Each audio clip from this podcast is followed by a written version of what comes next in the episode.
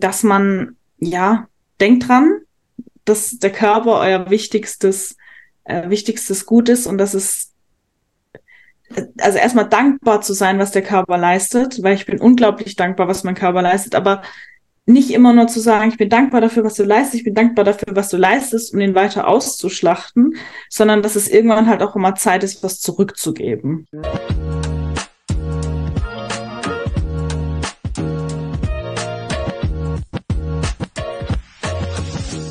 willkommen zurück zu einer neuen Folge Olympia Special im Beauty Beast Podcast. Es geht heute direkt sehr stabil weiter, nämlich mit unserer zweiten deutschen Figur, Olympia-Athletin Lena Rammsteiner. Liebe Lena, welcome back im Beauty Beast Podcast und vielen Dank, dass du dir heute die Zeit nimmst. Jetzt ist es genau ein Monat her, gut ein Monat her, der Mr. Olympia und auch dein letzter Wettkampf der Saison. Wie geht's dir denn aktuell? Hallo, danke für die Einladung. Ich weiß gar nicht, ich bin jetzt, glaube ich, das dritte oder vierte Mal schon bei dir. Also freut mich immer wieder Gast zu sein. Ehrlich gesagt kommt es länger vor als ein Monat, weil man ist irgendwie in einer ganz anderen Lebenswelt schon wieder. Ich würde sagen, ich bin jetzt richtig gut in der Offseason angekommen. Wirklich schon seit so, ja, so zwei, drei Wochen. Ja, okay, vielleicht waren es auch erst zwei, weil es kommt mir, wie gesagt, schon länger vor. Aber ich muss sagen, jetzt inzwischen äh, fühle ich mich auch sehr wohl in der Off-Season mit der aktuellen Form und bin jetzt bereit dazu, sage ich mal, Fortschritte zu machen im Training und es wird auch gar nicht mehr so lange dauern, erfahrungsgemäß, bis dann auch schon wieder die nächste Saison ansteht. Das geht ja immer richtig im Flug vorbei. Ja, ja, das war spannend, weil du es gerade berichtest, wie lange das bei dir so dauert, bis du wirklich auch so vom Kopf angekommen bist in der Aufbauphase ja, tatsächlich wirklich schon so zwei Wochen mindestens. Mhm. Ist am Anfang immer sehr ungewohnt. Man fühlt sich auch nicht so richtig wohl, weil natürlich sehr viel Wasser zurückkommt direkt nach den Wettkämpfen. Wenn man dann nach mehreren Peak Weeks auch hintereinander die Trinkmenge wieder reduziert, dann vielleicht auch wieder andere Lebensmittel isst, dann spielt die Verdauung nicht so mit und bis sich das alles wieder reguliert hat und zu so seinen normalen Ablauf, dass man sich dann auch körperlich wirklich wieder wohlfühlen kann, würde ich schon so sagen, braucht man so zwei Wochen. Mhm. Und dann kann man sich aber auch wirklich damit anfreunden, dass einfach auch die Wettkampfform langsam geht. Wobei ich da jetzt nie die riesen Probleme habe, aber so Verdauungsbeschwerden und Wasser sind halt nichts, was einem Spaß macht. Und dann, ähm, ja, nach so zwei Wochen fühle ich mich dann absolut wohl und bin dann immer auch richtig bereit dazu, ja, die Off-Season-Form anzunehmen und auch wieder Gas zu geben. Voll gut. Wenn du jetzt so mit bisschen Abstand auch auf den Olympia blickst, sind denn so die Erlebnisse bei dir schon richtig angekommen zu 100 Prozent und auch verarbeitet? Ja, diesmal ging es schneller, weil es war ja jetzt nicht mein erstes Mal Olympia und ich glaube, es liegt auch daran, dass ich in Amerika schon gestartet bin. Also es war nicht ganz so viel neu, wie das letztes Jahr war. Da war ja das Land neu, die, die Wettkampfabläufe waren neu und der Olympia natürlich selbst auch. Ich muss sagen, diesmal konnte ich es echt gut verarbeiten, weil es einfach nicht so viel Neues gab. Mhm.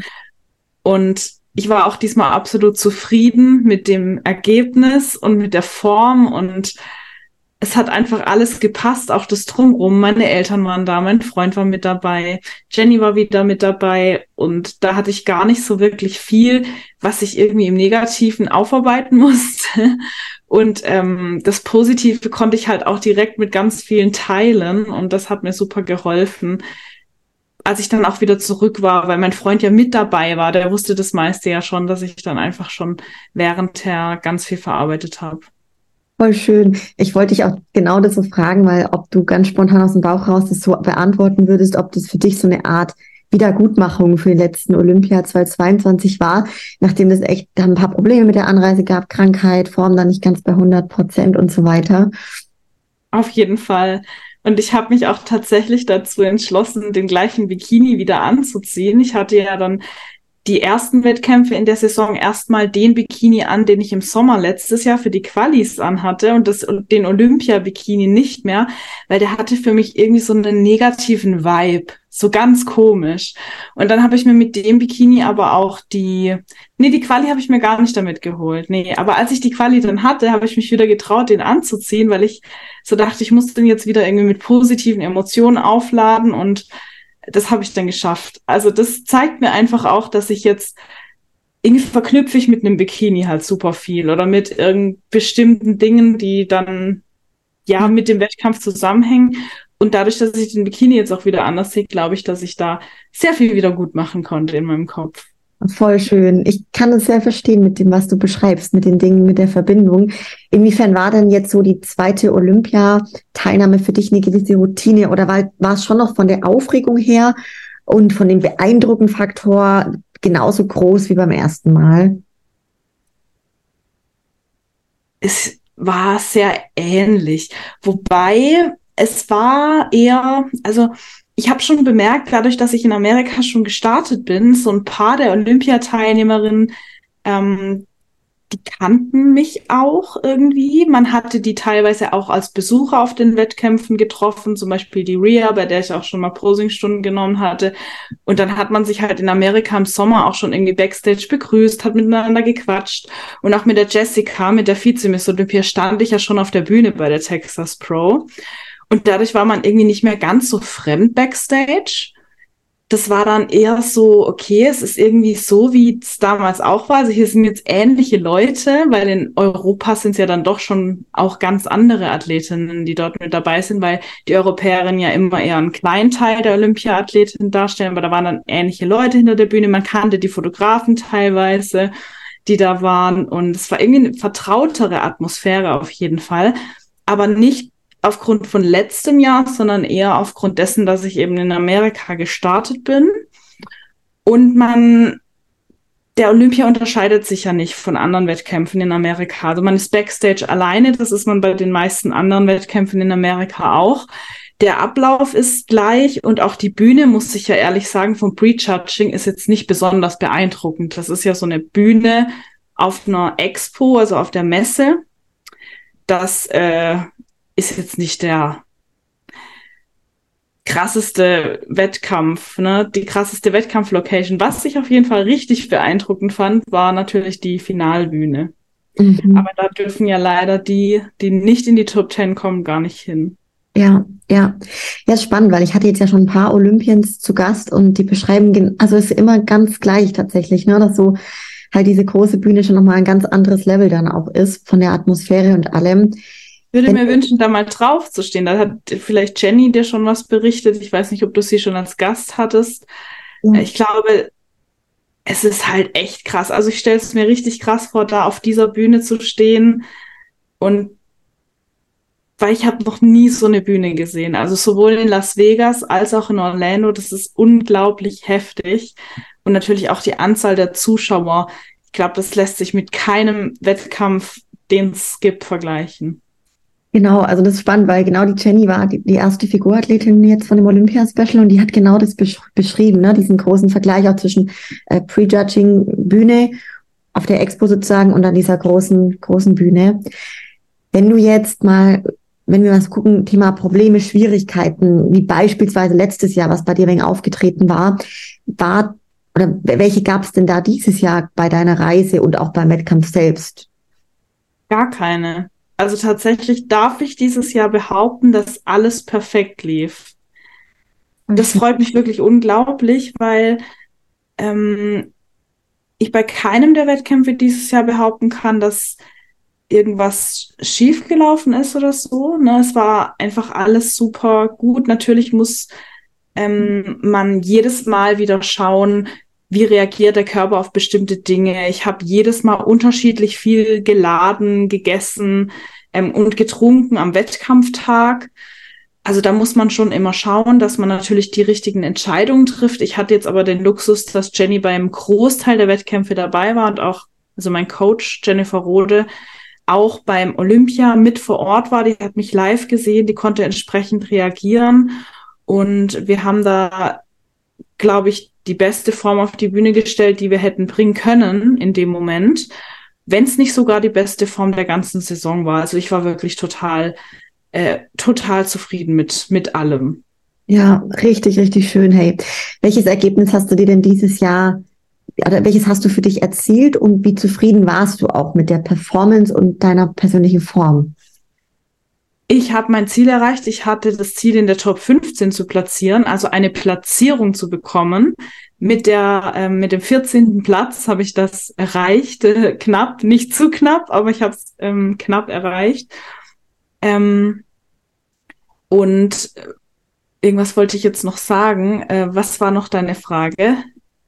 So was du dir auch so als Ziel gesetzt hast, ne? Und ja. wie eben du mit deiner persönlichen Performance und auch Form. Ah, die Performance, genau. Genau, also wie gesagt, die Form ähm, war, glaube ich, also besser hätten wir es nicht machen können. Zur Performance muss ich sagen, dass ich mit dem ersten numerischen Vergleich nicht sehr zufrieden war, weil ähm, die auf der Bühne wieder Teppich ausgelegt hatten.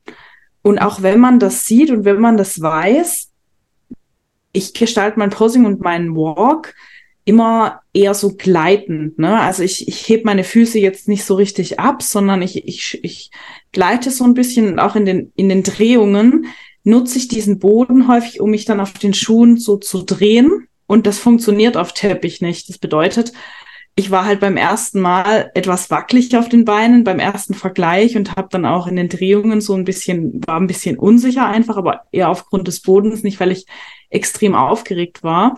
Und dann bin ich hinter die Bühne und habe gleich der Jenny geschrieben, ach Jenny, ey, äh, jetzt nochmal, ne, aber dann bitte etwas weniger wackelig. Und das hat dann auch wirklich gut geklappt in den, in der Einzelpräsentation und auch im einem, äh, in den Vergleichen dann, äh, die im Nachgang kamen. Aber das war schon so, dass man dann im ersten Moment natürlich denkt, so Mann, warum? Ich verstehe es halt auch einfach nicht so richtig. Wahrscheinlich machen die das auch, weil natürlich die Männer davor, wenn die mit Öl auf dem Boden rumrutschen, dass es dann halt nicht rutschig ist, aber ja, das ist halt super Athleten unfreundlich, der Boden, finde ich. Ich glaube, da können einige mitfühlen, weil es genau wie du sagst, es gibt ja diese Unterschiede, wie man eben auch läuft, ne? Und wenn du halt, wie du sagst, du eher so schleif, drauf schleifst, dann ist das manchmal echt schwierig tatsächlich mit dem Teppich, ne? Ja, man muss sich halt einfach so neuen Untergründen anpassen und das spielt dann mit Sicherheit auch so ein bisschen Aufregung mit. Aber es war dann schon so, dass ich hinter der Bühne echt so ein bisschen, aber über mich selbst lachen musste, weil ich einfach wie so, ja, so ein bisschen wackelig auf den Beinen war. Wahrscheinlich war es im Endeffekt auch gar nicht so schlimm, wie ich es empfunden habe. Es ist ja oft so, dass man dann ja. das selbst als viel schlimmer empfindet, als es eigentlich war. Und die Jenny hat auch gesagt, ja, selbst die Top-Athletin, die haben gewackelt auf dem Teppich. Also da war ich nicht die Einzige. Das, das glaube ich auch. Also so krass, so Top 14, wenn man sich das überlegt, Lena, einfach von der ganzen Welt, so un unglaublich. Wenn man jetzt so denkt, auch du bist mit Jenny Rode selber auch angereist. Ähm, was habt ihr denn dieses Jahr anders gemacht, um dein Paket so stark zu verbessern? Wir haben uns getraut, ähm, in den Pausenphasen zwischen den Wettkämpfen, auch wenn es nur zwei Wochen waren, vom Gewicht und von den Kalorien deutlich höher zu gehen. Also ich hatte dann teilweise wirklich zwischen zwei Wettkämpfen wieder sieben Kilo mehr, was dann hauptsächlich Wasser war. Ähm, auf der Waage ist dann auch wieder also super schnell in der Peak Week ähm, verschwunden. Ne? Natürlich zieht man dann gegen Ende einfach nochmal an, ähm, lässt es aber auch einfach zu, dass man dann auch nochmal zunimmt und das hat meinem Körper super gut getan. Auch gerade in diesen längeren Pausen dazwischen. Also ich war dann auch während der Diät zwischen den Wettkämpfen wieder bei den Kalorien, bei denen ich jetzt aktuell bin, also 3300 bis 3500 Kalorien, wirklich so Off-Season-Kalorien. Und mein Körper hat diesmal, also ich hätte, ich sagte, ich hätte noch monatelang Wettkämpfe machen können, gefühlt. Letztes Jahr war ich schon vor der Olympia sehr ausgezehrt. Ich habe mich dann sozial auch voll zurückgezogen. Ich habe ja auch dir letztes Mal erzählt, dass ich auch mit Freundinnen nichts mehr gemacht habe und dass ich den abgesagt habe und mh, mm, die so ein bisschen vertröstet habe auf nach der Zeit. Also ich war sozial sehr isoliert. Ich war einfach auch sehr, ja, nicht mehr ich selbst eigentlich. So wie man das sagt, am Ende der Wettkampfdiät ist man halt nicht mehr so fröhlich, nicht mehr so leistungsfähig, aber diesmal wirklich gar nicht. Also ich habe im Training Power gehabt, ich habe Sozialkontakte noch gepflegt, ich war die meiste Zeit wirklich gut gelaunt. Das war dieses Jahr alles anders. Mein Körper hat es richtig gut weggesteckt. So krass, diese Unterschiede, wenn du das so beschreibst, ne? weil du ja wahrscheinlich, ich weiß noch, wo wir unseren letzten Podcast aufgenommen haben. Und du hast es sogar beschrieben, dass du dich dann auch die letzten Wochen ziemlich ja abschirmst, was viele auch tun, ne? Und nicht seltenes. Also interessant, wie du dann jetzt so komplett neue Erfahrungen gemacht hast. Also dieses Jahr wirklich gar nicht. Ähm, ich habe ja dann auch tatsächlich äh, letztes Jahr ganz intensiv auch an meiner mentalen Einstellung gearbeitet. Und das ist für mich halt jetzt gar nicht mehr so intensiv, weil es ein bisschen zur Routine geworden ist. Ich weiß jetzt, wie ich meine Gedanken so in gewisser Weise in eine Richtung lenken kann. Das heißt, ich muss nicht mehr jeden Tag mein Ziel aufschreiben und mir aufschreiben, wie ich heute sein will. Das mache ich mal, wenn es mir mal in, in schlechten Phasen ne, vielleicht gut tut, aber halt nicht mehr jeden Tag. Und mir ging es so gut und ja, auch körperlich, also sowohl psychisch als auch körperlich, war es einfach nicht so, als wäre ich schon seit Mai wieder auf Diät gewesen. Mhm, voll krass. Inwiefern haben, denn die Erfahrungen, wie du es auch vorhin schon gesagt hast, in Amerika, die Wettkämpfe davor, dir auch geholfen?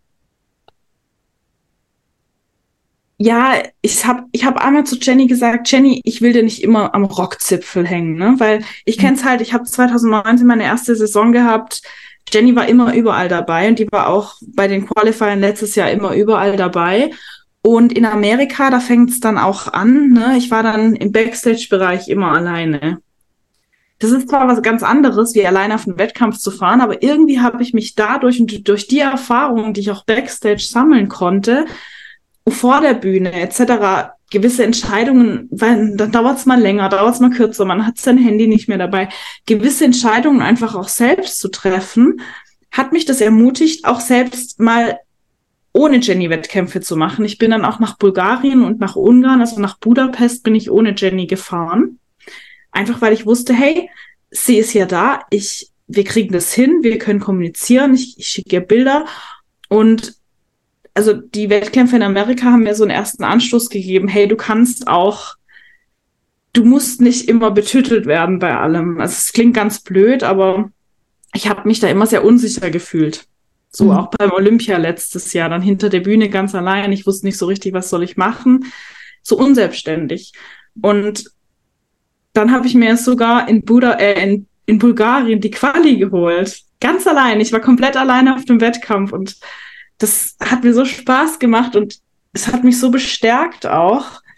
Klar war sie trotzdem irgendwie immer da. Ich habe ihr dann am Tag vom Wettkampf jede Stunde oder alle zwei Stunden vorm Essen habe ich ihr nochmal Videos geschickt, dass wir das Laden kontrollieren können. Aber es ist halt trotzdem was ganz anderes, wenn man dann auf den Wettkampf alleine geht. Und ja, ähm, ich find's cool. Es hat mir richtig, richtig Spaß gemacht und mir irgendwie auch für meine Erfahrung als Athletin nochmal einiges gegeben, ja. Kann ich mir vorstellen, dass man da voll das Selbstvertrauen auch erlangt, wenn man dann weiß, hey, das kann man auch allein so schaffen. Voll. Wenn du jetzt, ähm, also ich finde, oft hört man, dass sich dass, dass halt, dass man sich als Sportlerin in unserem Sport erstmal einen Namen machen muss, gerade im Ausland jetzt, ne, wenn man von Europa in die USA geht, um auch gesehen zu werden. Konntest du jetzt Auswirkungen beim Publikum oder den Judges feststellen, die auf diesen berühmt-berüchtigten ich habe mich gezeigt, Effekt zurückzuführen sind?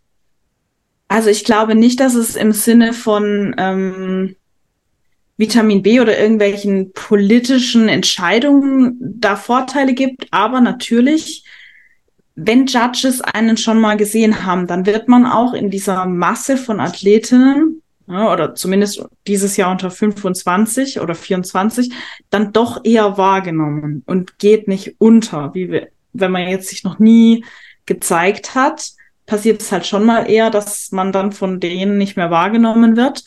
Und ich glaube auch, dass es halt unterbewusst einen positiven Eindruck hinterlässt, wenn man sich über die Zeit nochmal verbessern konnte. Mhm. Also gerade auch, was meine Entwicklung nochmal vom Sommer, von den Sommerwettkämpfen im August hin dann zu den Herbstwettkämpfen kurz vor Olympia angeht, da konnte ich doch nochmal deutliche Verbesserungen erzielen, sei es formtechnisch oder sei es auch eben vom Posing. Dinge, die von den Judges kritisiert wurden. Und ich glaube, diese Wertschätzung, wenn dann die gleichen Judges da sitzen, sei es jetzt der Head Judge oder andere, die man einfach zeigen kann, indem man Dinge umsetzt, die kritisiert wurden und besser macht, das hat einfach einen positiven Einfluss und kann dann auch in die Wertung positiv einfließen, weil es sind ja, es sind ja auch Menschen, die da sitzen und die haben im Endeffekt nachher auch eine subjektive Beurteilung. Ja, ja, das leuchtet ein, wie du es, wie du es beschreibst. Was war denn jetzt dein persönliches Olympia-Highlight? Tatsächlich, dass mein Freund und meine Eltern dabei waren. Das war wirklich, ähm, also die Menschen, die mich begleitet haben, das war mein größtes Highlight. Ähm, es klingt ganz verrückt, aber es war für alle tatsächlich der erste Wettkampf, den die live gesehen haben von mir. Und das ist eigentlich krass, wenn man überlegt, dass ich jetzt schon seit viereinhalb Jahren Wettkämpfe mache. Ich wollte dich natürlich genau fragen, ob das der erste Wettkampf jetzt war für die Beteiligten. Ja. Family und oh krass, okay. Ja, vor allem auch gut. Ich bin mit meinem Freund jetzt erst in Anführungszeichen drei Jahre zusammen und noch nicht viereinhalb, aber trotzdem ist es schon krass. Ähm, bei ihm hat es irgendwie zeitlich nie so richtig gepasst mit dem Urlaub, weil er das ja eng eingespannt ist, weil er auch in einem sehr, sehr kleinen Betrieb arbeitet mit drei Mitarbeitern und dann die Urlaube halt entsprechend sehr abgestimmt gelegt werden müssen und sich dann auch äh, oft was verschoben hat bei mir. Ne? Aber dieses Jahr hat er gesagt, wenn ich mich für Olympia qualifiziere, möchte er auf jeden Fall mit. Und es hat geklappt. Und ja, das war unglaublich schön, dass er dabei war. Wobei ich sagen muss, ich glaube, für ihn war es, er ist eh immer schon aufgeregt, auch wenn er nur den Livestream guckt, was er natürlich immer macht. Für ihn war es sehr anstrengend vom Kopf her. Ähm, am, am Olympiatag vor allem. Er war sehr ruhig den ganzen Tag. Ne? Und als wir dann nach Hause kamen, nach dem Wettkampf, er hat sich erstmal ins Bett gelegt und zwei Stunden gepennt. Der war so fertig, der war richtig platt und da ist, glaube ich, ein richtige, ja, so eine, wie so eine Last von ihm gefallen in dem Moment, ja. weil der so nervös war. Also richtig süß eigentlich. Das ist so schön. Und also ich weiß nicht, wie es den Hörerinnen und Hörern geht. Ich kann da voll mitfühlen, weil ich zum Beispiel auch, wenn jetzt mein Mann bei der auf der Bühne ist, ich bin da ganz anders aufgeregt. Ich kann es auch gar nicht vergleichen, wie das ist, wenn ich selbst auf eine Bühne gehe. Ich finde, es sind zwei ganz unterschiedliche Erlebnisse so in mir drinnen und ich finde es, also ja, ich, ich kann vor allem für ihn war das das allererste Mal live und dann bei so einem großen Event. Ich glaube, man selbst ist, wenn man selbst auf der Bühne steht, immer viel weniger aufgeregt. Ja. Na, ich kenne das jetzt nur von Leuten, die mir wichtig sind. Also zum Beispiel äh, Mara, die Freundin von Kai, die stand gestern auch in, in Amsterdam auf der Bühne. Da war ich dann auch, obwohl ich nicht live dabei war, aber da war ich super, super nervös. Und ähm, wenn Nina zum Beispiel, also Nina Paulus auch auf der Bühne ist, ich bin dann auch immer sehr nervös. Jetzt äh, startet mein Freund tatsächlich nächstes Jahr im Frühjahr. Also er will es nochmal äh, angehen, er will nochmal angreifen. Er hat ja die erste Saison leider abgebrochen, aber ich bin mir ziemlich sicher, dass er das jetzt durchzieht. Ne? Und das zu erleben, das wird bestimmt auch super aufregend für mich und richtig spannend. Boah, krass. Oh, wie cool ist das denn? Hey, da ja, bin ich selber auch gespannt, es bei euch ein bisschen mitzuverfolgen. Wie war es denn jetzt für deine Eltern? Weil das ist, glaube ich, auch mal eine interessante Frage, weil es ja ganz unterschiedlich, wie da so die eigenen Eltern dann auch zu stehen und darauf reagieren. Und für die war das bestimmt auch ziemlich beeindruckend, sowas live zu sehen. Ja, also für meine Eltern war ja Bodybuilding, das, was ich mache, sehr lange Zeit so ein bisschen ein Dorn im Auge. Also die haben sich da eigentlich, ja, anfangs versucht noch mir das auszureden, aber irgendwann, als ich das dann noch erfolgreich gemacht habe, wurde einfach nicht mehr gar nicht mehr so wirklich viel dazu gesagt. Und in der Doku, die von der ARD über mich aufgenommen wurde, Pumping Beauty, da sieht man ja auch, dass meine Eltern im Urlaub in Lissabon waren und damals trotzdem nicht zum Zuschauen zum Portugal-Wettkampf gekommen sind. Die wollten dann abends nur essen gehen. Das hat mich schon extrem verletzt irgendwo auch, das Thema. Und dann kam die Doku raus und seither hat sich sehr, sehr viel für mich verändert in der Hinsicht, was die Beziehung zu meinen Eltern angeht. Ähm, ich habe das Gefühl, dass sehr viel Interesse da ist und ich war total, ich bin aus allen Wolken gefallen, als meine Eltern mir gesagt haben, ja, wir buchen uns jetzt auch Flüge nach Orlando und äh, meine Mutter halt so fragte von mir, ja, äh, hol, äh, sag mir jetzt, ob es noch Tickets gibt, weil sonst fliegen wir nicht nach Orlando. Also sie wollte dann schon auch nur wegen dem Wettkampf eigentlich dahin, ne? Und das war dann für mich total erstmal krass, dass sie überhaupt das von sich aus vorschlagen oder möchten. Und ich muss auch ehrlich sagen, im Nachgang, ich habe dann nochmal nachgehakt, wie sie es so empfunden haben. Ne? Es kam gar nicht so viel Feedback eigentlich. Also die haben sich das, glaube ich, angeguckt, die finden es ganz spannend, aber die verstehen das, glaube ich, immer noch nicht so richtig. Aber wie schön ist das denn? Oh, das finde ich ziemlich krass gerade, ja. Meine Mama sagt nur immer, dass sie mich ja noch, ähm, dass sie mich ja noch ähm, als eine der schönsten empfindet und ähm, sagt dann immer, ja, manche sehen da ja nicht mehr so weiblich aus. Aber mich sieht sie halt immer doch als noch sehr weiblich und hübsch und schön an, was mich natürlich freut.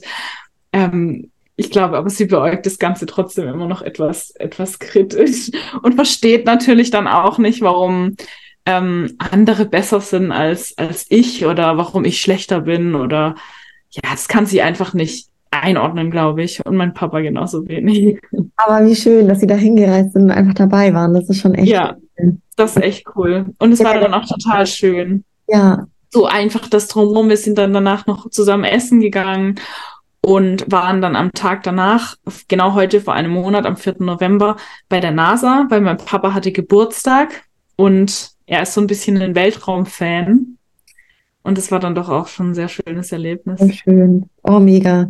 Vor allem auch, ja. dass generell auch ein bisschen offener sind und interessierter auch an dem Ganzen, was du da seit vielen Jahren so erfolgreich schon tust. Ne? Ja, ich fand es auch sehr spannend. Es wurde eben dann auch während der Diät öfter mal nachgefragt. Ja. Das ist schon ja. echt cool, ja. Richtig, richtig schön. Lass uns mal so einen Blick noch auf das gesamte Jahr 2023 vor Olympia legen. Wann hat denn deine Prep begonnen und bei welchen Wettkämpfen hast du sonst davor noch teilgenommen? Ich bin im Mai in die Prep gestartet. Mitte Mai war es, glaube ich. Ähm, war recht kurz dieses Mal. Mhm. Mai, Juni, Juli, ja, doch so zwölf Wochen Diät, bevor mein erster Wettkampf dann in Tampa war, in Amerika Anfang August. Und wir haben dann drei Wochen hintereinander Wettkämpfe gemacht, also drei hintereinander. Erst die Tampa Pro, dann in Tupelo, das ist in Mississippi, mhm. und dann in ähm, Texas. Und ja, dann erstmal nach Hause. Und für mich war dann auch nach drei Wettkämpfen erstmal klar, dass ich jetzt eine Pause brauche. Ähm, ich hatte mich dann auch bereits in Amerika dazu entschlossen, die European Pro im September nicht zu machen, weil ich einfach das Gefühl hatte, dass ich jetzt erstmal auch vom Kopf und vom Körper eine Pause brauche, was ja rückblickend betrachtet genau die richtige Entscheidung war, weil wie gesagt, mir ging es bis zum Ende wirklich richtig gut. Und ähm, dann habe ich erst wieder im Oktober in Bulgarien die ähm, den Balkan Grand Prix gemacht und dann, glaube ich, zwei Wochen später noch mal in Budapest einen Wettkampf, wo sich ja dann Jenny Zienert auch die Olympia-Quali geholt hat für 2024. Äh, da habe ich einfach gedacht, ich probiere es jetzt noch mal für 2024 direkt das Ganze vielleicht mitzunehmen und dann war aber drei Wochen später auch schon der äh, Olympia, von dem her ja, mhm. ging dann doch alles sehr schnell. Wie wichtig war es denn für dich persönlich, auch bei den Wettkämpfen in Amerika davor dabei zu sein und dich auch direkt zu präsentieren dort? Mm, das war ehrlich gesagt jetzt nicht so strategisch durchdacht. Ne? Für mich war klar, ich möchte in Amerika starten, weil erstmal um die Erfahrung zu sammeln, einfach für mich persönlich. Und ich auch weiß, dass man langfristig einfach mit denen in Amerika mithalten muss und für mich zu sehen, wo ich hin muss. Also für mich einfach auch zu sehen, was wollen die in Amerika sehen? Was kann ich an mir noch verbessern? Und ich wäre auch, also ich war total fein damit, dass ich mich nicht qualifiziert habe in Amerika. Ich muss ehrlich sagen, ich war ultra überrascht, dass ich überhaupt so gut platziert habe, was natürlich eine mega Bestätigung für mich war und mir im Nachgang auch extrem viel Rückenwind gegeben hat. Also allein für mich persönlich, für die europäischen Wettkämpfe, weil ich da mit einem ganz anderen Selbstbewusstsein nochmal hin bin, als ich das ohne diesen Rückenwind aus Amerika vielleicht gemacht hätte. Mhm. Ja, ja. War, war so die Wettkampfreise für dich dann auch eher motivierend statt irgendwie abschreckend, anstrengend und zehrend, oder? War unglaublich motivierend. Natürlich aufgrund der Ergebnisse auch. Ne? Ja. Ähm, ich denke, wenn ich schlechter platziert hätte, dann wäre es nicht so motivierend gewesen. Wer weiß, ob ich dann überhaupt in Europa noch Wettkämpfe gemacht hätte danach. Mhm. Aber de facto hätte ich einfach oder sehe ich einfach, wo ich hin muss, um in Amerika weiter vorne mitzuspielen. Und das hat mir unglaublich viel gegeben. Ja, ja. Nimm uns mal mit und vor allem die Hörer, die vielleicht gar nicht so nah das jetzt mitverfolgt haben. Wann kam denn endlich dann die ersehnte Quali für den Mr. Olympia? es war in Bulgarien dann im Oktober, also nach dieser längeren Pause in Bulgarien, in ähm, Sofia, der erste Wettkampf nach dieser Pause, ähm, war dann die letzte Chance, der allerletzte Wettkampf ähm, für dieses Jahr, äh, für die Quali. Und ja, ich muss schon sagen, klar, ich bin mit dem Ziel hin, das Ding zu gewinnen, aber es war dann am Ende doch sehr emotional ähm, ergreifend, dass ich es tatsächlich noch geschafft habe, weil ich damit gar nicht mehr geplant hatte. Ne? Das war dann alles auch echt verrückt und ich muss auch zugeben, dass ich eigentlich auf diesem Wettkampf gar nicht mehr starten wollte. Und Jenny mich so ein bisschen überredet hat, ähm, weil ich dachte, nee, komm, dann versuche ich halt, mache ich noch mehr Wettkämpfe im, im Herbst für die Quali 2024. Wollte einfach noch ein bisschen längere Pause so für mich. Aber und ich dachte auch, dass ich es zeitlich einfach nicht mehr schaffe, weil ich, wie gesagt, da echt schon wieder einiges an Gewicht drauf hatte. Ich glaube, knapp sieben bis zehn Kilo oder so. Und Jenny dann so drei Wochen davor meinte, nee, das schaffen wir. Los geht's.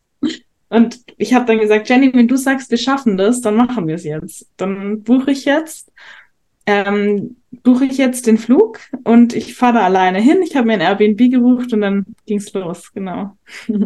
So geil. Und da warst du aber dann ja schon, wenn man überlegt, seit Mai auf Prep, ist also schon auf jeden Fall eine Dauer jetzt dann gewesen. Ja, ich, ich hatte dann schon Pause, so sechs Wochen Pause hatte ich. Ne?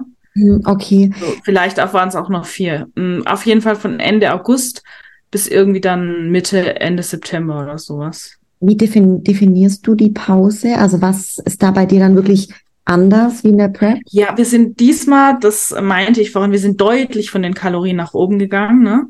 Mhm. Also ich war fast, also ich war eigentlich schon wieder in den Off-Season-Kalorien und ich habe auch über sieben Kilo zugenommen. Mhm. Mhm. Also ich habe im Endeffekt so viel gewogen, fast wie ich jetzt wiege nach vier Wochen nach dem letzten Wettkampf und war auch von den Kalorien wieder so dabei und das aber in viel kürzerer Zeit. Mhm. Ähm, das war total verrückt. Also ich habe einfach auch kaum an Fett zugenommen.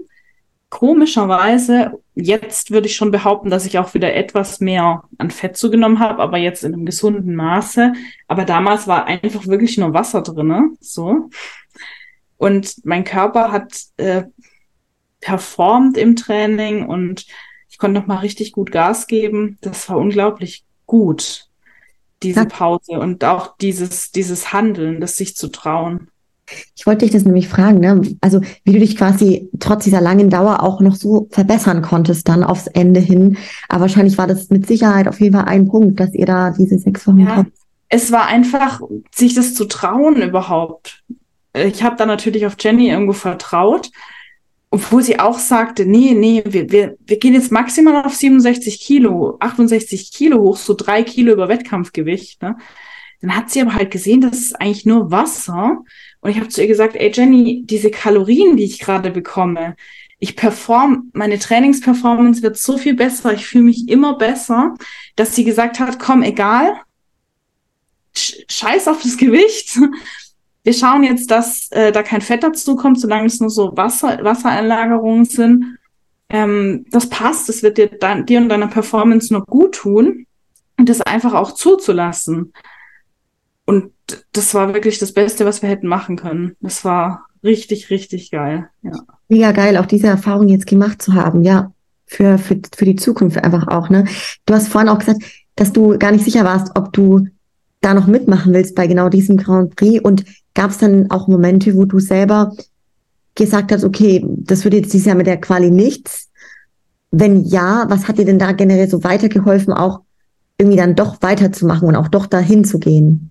Soll ich mir was ganz ehrlich sagen? Meine Motivation, die Quali zu holen, die war nicht so riesig, weil ich wusste, da stehen in Amerika ähm, ein Haufen Mädels, die mich geschlagen haben auf den Wettkämpfen. Eine Top Ten ist unrealistisch. Und es ist zwar die Olympia und da ist mit Sicherheit auch alleine eine Teilnahme mega, aber da hatte ich für mich im Kopf schon einfach so nächstes Mal, wenn ich dort stehe, möchte ich eigentlich schon auch eine deutliche Verbesserung und ich möchte auch gerne auf die Finalbühne. Und als ich dieses Ziel so versteift fokussiert hatte, hatte ich einfach keine Motivation. Da dachte ich mir, nee, ich, ich weiß ja, was das Feedback war. Ne? Ich brauche halt an der einen oder anderen Stelle noch mehr Muskulatur. Da kann ich jetzt nichts dran ändern. Warum sollte ich mir denn jetzt auf Biegen und Brechen die Quali für dieses Jahr holen? Ähm, es wäre doch optimal, wenn ich mich auf die Wettkämpfe danach konzentrieren würde und dann ein Jahr Zeit hätte, aufzubauen für Olympia 2024. Weil ich eben wusste, wenn ich mich für 23 qualifiziere, so ist es ja jetzt, muss ich im Sommer wieder starten. Mhm. Also ich hätte jetzt auch nach Olympia noch Wettkämpfe machen können, bin aber froh, dass ich es nicht gemacht habe. Jetzt auch einfach natürlich die Zeit zu nutzen. Und ähm, ja, jetzt habe ich einfach wieder nicht so viel Zeit, de facto. Aber ganz ehrlich, ähm, es war ein super, super schönes Erlebnis, dort zu stehen und auch das Ziel dann vielleicht für dieses Jahr doch noch mal ein bisschen niedriger zu stecken, Top 15 und einfach diese Erfahrung noch mal mitzunehmen, das hat sich trotzdem gelohnt. Also es war jetzt im Nachhinein gesehen die richtige Entscheidung. Voll schön. Wie hat sich dann angefühlt bei dem Wettkampf selber, wo du die Quali dann auch in der Tasche hattest? Wie war das für dich? Boah, ich war total happy. Weißt du warum? Ich bin da hingefahren und habe gesagt ähm, zu meinem Freund, ich hol dir jetzt die Quali. Der hatte nämlich kurz ähm, danach Geburtstag mhm. und ich habe zu ihm gesagt, ich schenke, ich, ich, hab ein, ich will ein Geschenk für dich zum Geburtstag. Und der wollte auch einfach mal nach Amerika und der wollte mal auf einen Wettkampf zu mir mit und hatte dann auch schon Urlaub angekündigt Anfang des Jahres, weil ja eben die Quali auch das Ziel war. Und irgendwie wollte ich es dann für ihn.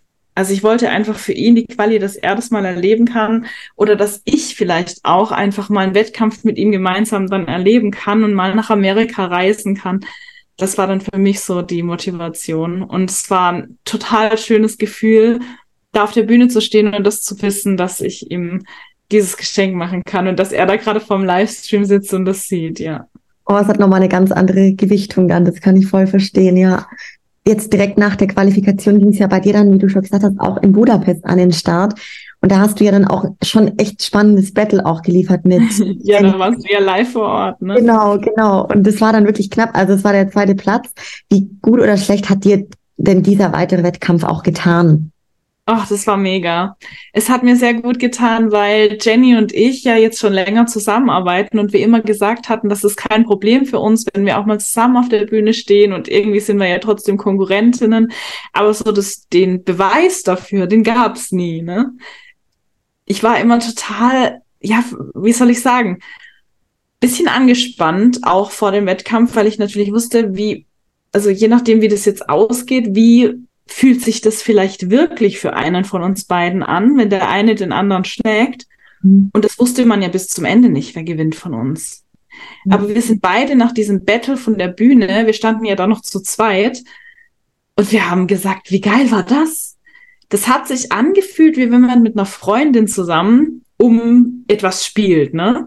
so ein ähm, früher in der Jugend, keine Ahnung, Wettrennen macht oder so.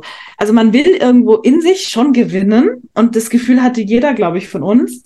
Aber man wäre jetzt nie böse auf die andere oder in, in einem bösen, ja, wenn, wenn der andere gewinnt. So, es hat sich echt toll angefühlt und das war für mich sehr beruhigend, dieses Gefühl dass man dann wirklich mal in der Situation war und wir beide dann hinter der Bühne gesagt hatten, Mann, das war jetzt irgendwie, war das irgendwie cool so.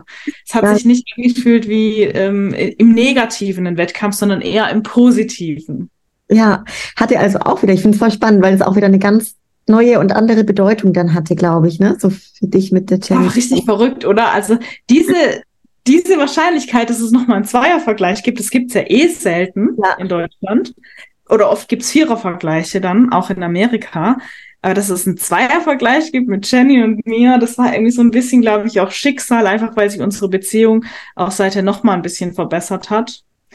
Das ist wirklich echt cool, dass das passiert ist. Und es war definitiv die richtige Entscheidung. Voll schön.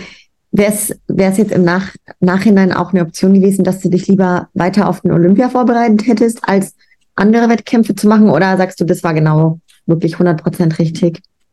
Das war richtig, weil da waren im Endeffekt zwei Wochen dazwischen und ähm, ich wusste ja, dass ich, ich hätte die Chance gehabt, die realistische Chance, mich für 2024 zu qualifizieren. aber ich hätte nicht die richtige Chance, äh, realistische Chance, Miss Olympia zu werden. Mhm. Wie gesagt, ich gehe immer auf jeden Wettkampf mit dem Ziel zu gewinnen. Und bei Olympia ist es ein bisschen was anderes.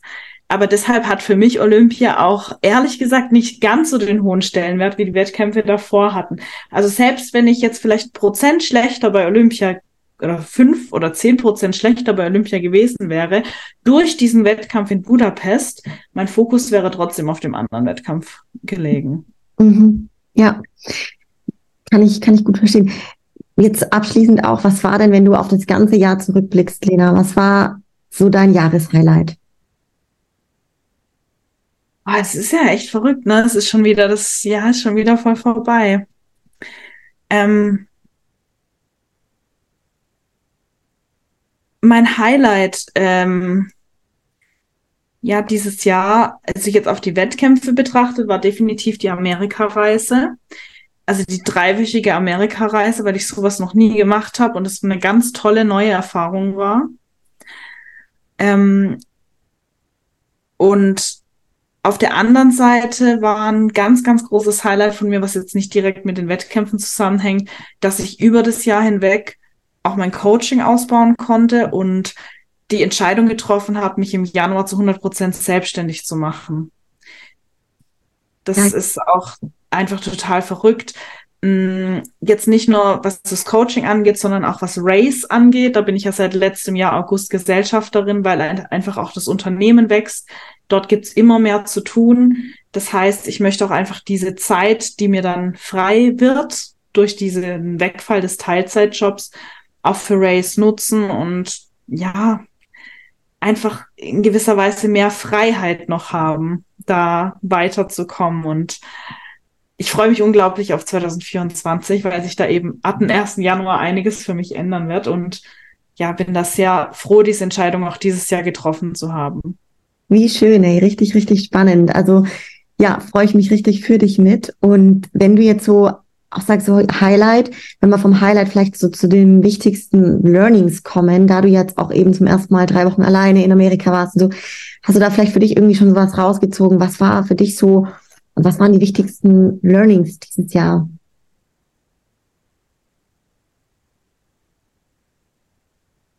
Muss immer aufpassen, ob ich jetzt nicht irgendwelche Geschehnisse aus dem letzten Jahr mit diesem vermische.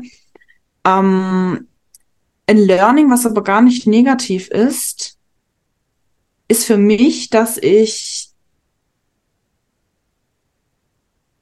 nicht unbedingt zulassen muss, dass es meinem Körper schlecht geht. Man kann mit Mindset sehr viel erreichen und man kann mit dem Mindset auch körperliche Defizite ausgleichen. Aber man hat es letztes Jahr, glaube ich, einfach gegen Ende auch an mir, so wie ich als Persönlichkeit trotzdem war, wie mein Körper war und wie ich auch am Ende der Saison einfach aussah. Und ne, ich war auch krank, also de facto. Vielleicht wäre ich dann noch in einer einigermaßen guten Form dargestanden, aber ich, mein Körper hat einfach irgendwann gesagt, das, was du hier machst, das machen wir jetzt nicht mehr mit. Ähm, deswegen, man kann durch Mindset und durch diese ganzen mh, mm, Methoden kann man sehr lange auf einem sehr krassen Level performen. Aber irgendwann ist auch einfach der Zeitpunkt da, um dem Körper was zurückzugeben und auch darauf zu hören. Und ich habe dies ja ganz bewusst gesagt, ich mache jetzt eine Pause nach den Wettkämpfen in Amerika, weil ich sowohl kopftechnisch als auch vom Körper nicht mehr gefühlt habe. Ich hätte genauso gut sagen können, pushen, pushen. Und ich hatte diesen Zweifel. Also glaub mir, ich hatte diesen Zweifel. Ich habe auch oft zu Jenny gesagt, Jenny, ist es jetzt, ist es jetzt ähm, schwach, nicht weiterzumachen? Ist es schwach, diese Pause zu machen? Ist es schwach, die European Pro nicht mitzumachen? Und ich habe halt auch dann für mich entschlossen, nee, eigentlich ist es genau die richtige Entscheidung. Und das war die richtige Entscheidung, weil sonst wär, hätte ich mich vielleicht nicht für ein Olympia qualifiziert und wäre gegen Ende noch so fit gewesen. Und das möchte ich auch einfach als Learning mitnehmen. Auch vielleicht im beruflichen Kontext, dass man einfach, es ist nicht immer, ja, unsere Gesellschaft ist so eine Leistungsgesellschaft, die ist immer drauf, oder ja, immer weiter, immer mehr. Und es werden die Personen bewundert, die immer extrem pushen und nach vorne wollen. Aber eigentlich weniger die, die im richtigen Moment halt die Handbremse ziehen und sagen, stopp hier, bis hierhin und nicht weiter. Und ich höre jetzt auf meinem Körper und gönne ihm Ruhe, weil ich glaube, auf lange Sicht ist das das, was ähm, erfolgreicher macht und auch längerfristig gesund ist. Danke für boah, diese krasse Botschaft. Ich finde es richtig wertvoll. Tatsächlich, weil ich also selber zum Beispiel die Erfahrung gemacht habe, dass auch Bodybuilding in dieser extremen Art und Weise, wie du es gerade auch also die letzten Wochen tatsächlich kein gegen den Körper arbeiten sein muss. Ich, für mich war das so der Grund, warum ich vielleicht Bodybuilding auf Wettkampfebene gar nicht mehr weitermachen möchte. Und dann habe ich dieses Jahr gelernt, hey, das muss gar nicht so sein. Und das, was mhm. du gerade beschreibst, ohne Scheiß, Lena, das ist das, was für mich so wertvoll dieses Jahr am eigenen Leib zu erfahren war. Also richtig schön, wenn man da frühzeitig erkennt, hey, wann signalisiert der Körper mir, jetzt geht's nicht mehr weiter oder jetzt müssen wir was verändern oder oder, ne? Und es hat gar nichts damit zu tun, dass man irgendwie schwach ist oder dass man ähm, es nie an die Spitze schaffen wird. Nee. Also das hat überhaupt nichts damit zu tun, sondern das sorgt im besten Fall nur dafür, dass man irgendwann, wenn den anderen die Luft ausgeht, halt dasteht und sagt, jetzt komme ich, jetzt bin ich aber noch da. Ja, ja. Sehr, sehr geil. Das ist mega für ganz viele hoffentlich da draußen. Unterstreicht euch ganz fett, ihr Lieben. Ähm, wie sieht denn jetzt, wenn wir in die Zukunft blicken, so die Planung für die kommenden Jahre aus, gerade auch im Bodybuilding für dich? Ich möchte den Sport noch ganz, ganz lange machen. Also das steht definitiv fest und ich werde auch jedes Jahr, also Stand jetzt, äh, habe ich vor, wirklich jetzt auch nächstes Jahr direkt wieder Wettkämpfe zu machen im Sommer. Ich ähm, suche dann gutes Mittelmaß. Die Olympia ist ja leider letztes Jahr schon etwas früher. Das bedeutet auch die Qualis, die ähm, ja, enden spätestens im September, Anfang September, wenn nicht sogar noch früher. Und trotzdem halt aber genug Pause zu haben. Das heißt, ähm, aktuell peile ich an, so im Juli, August wieder zu starten. Der Wettkampfkalender kommt ja erst so, ja, in sechs Wochen raus. Dann mal schauen, was genau wir anpeilen. Und ähm, für die nächsten Jahre würde ich mir erstmal zum Ziel setzen, und das sehe ich tatsächlich schon nächstes Jahr als realistisch, mich hoffentlich in die Top Ten zu platzieren, mal auf dieser Finalbühne zu stehen und mich dann Stück für Stück einfach auch weiter hochzuarbeiten, ähm, dass ich vielleicht auch mal ganz vorne mitspielen kann. Das wäre definitiv ein Ziel, ja. Ja, geil. Ich sehe dich da. 100 Prozent, ey. Ähm, ja, vielleicht auch noch die Frage habe ich jetzt schon ein paar gestellt. Ein paar wenigen, die zwei, die schon auf dem Olympia waren, jetzt auch dieses Jahr mit dir ich finde die Frage so interessant. Also viele Bodybuilderinnen beschreiben so die Teilnahme beim Mr. Olympia als das, den ultimativen Traum, ne? Beziehungsweise das ultimative Endziel. Jetzt hattest du zweimal schon das Vergnügen, oben zu stehen. Konntest du für dich persönlich das finden, was du da auch gesucht hast? Nee, weil es nicht mein Endziel ist. Cool. Also mein Endziel ist schon, bevor ich meine erste Olympia-Quali hatte, gemeinsam mit meinem Mental Coach habe ich in meine, auf meine Goal Card geschrieben, ich bin stolz darauf, dass ich Miss Olympia bin. Und das bereits bevor ich meinen ersten Qualifier überhaupt äh, gewonnen hatte. Ähm, also es mag vielleicht für viele das Endziel sein, da auf der Bühne zu stehen, aber ich hatte eigentlich schon für mich längst gesagt, ich möchte eigentlich nicht nur auf dieser Olympiabühne stehen, sondern ich möchte da ganz vorne mitspielen. Ob ich jetzt je Miss Olympia werde, das weiß ich auch realistisch. Das ist eine Frage der Zeit. Also wer weiß, ob irgendwann Sidney Gillen äh, überhaupt äh, aufhört, bevor ich, sage ich mal, aufhören würde. Und wer weiß, wer da auch noch nachkommt. Ne?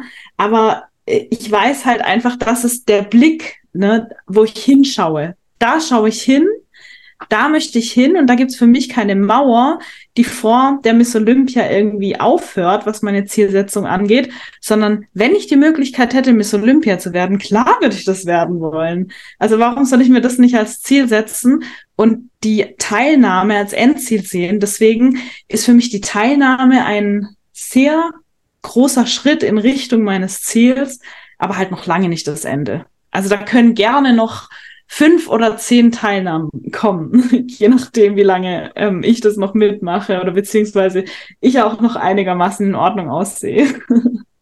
Also das Klasse ist deine Frische, das finde ich einfach so beeindruckend, Lena. Frische und eben so dieses Feminine und so, das ist bei dir, wie wenn es immer noch schöner werden würde, statt andersherum irgendwie. Oh, das ist aber schön. Also, weißt du, das ist so bei halt vielen Athletinnen aus der, vielleicht wie es jetzt auch deine Eltern irgendwie definieren würden, ist das eher andersrum der Fall halt, ne? Und ich meine, du bist ja an sich, jetzt wenn man mal überlegt, gerade Sydney Gillen weiß ich jetzt gerade nicht, wie alt sie ist. Aber Leider ist sie auch nur zwei Jahre älter als ich. Sie ist da verglichen recht jung, aber ich glaube, die danach kommen. Ja, die, die Jessica ist auf jeden Fall schon ähm, glaube ich, fast 40. Also da habe ich dann wirklich noch zehn Jahre Zeit.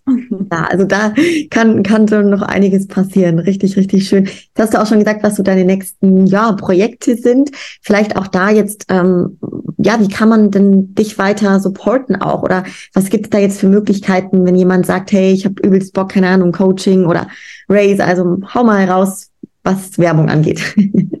Ja, ich weiß ja nicht, was so deine Zielgruppe ist, aber ich denke, äh, Supplements und Sportklamotten kann jeder gut gebrauchen. Also da könnt ihr mich auf jeden Fall mit einem Einkauf bei ZNT Nutrition oder bei Race Gymwear unterstützen. Und ich freue mich auch immer einfach über Support über meine Kanäle. Also ich bin da auch gerade wieder bei YouTube aktiv. Schaut da gerne mal vorbei. Ähm, auf meinem Instagram-Kanal sowieso immer gerne vorbeigucken.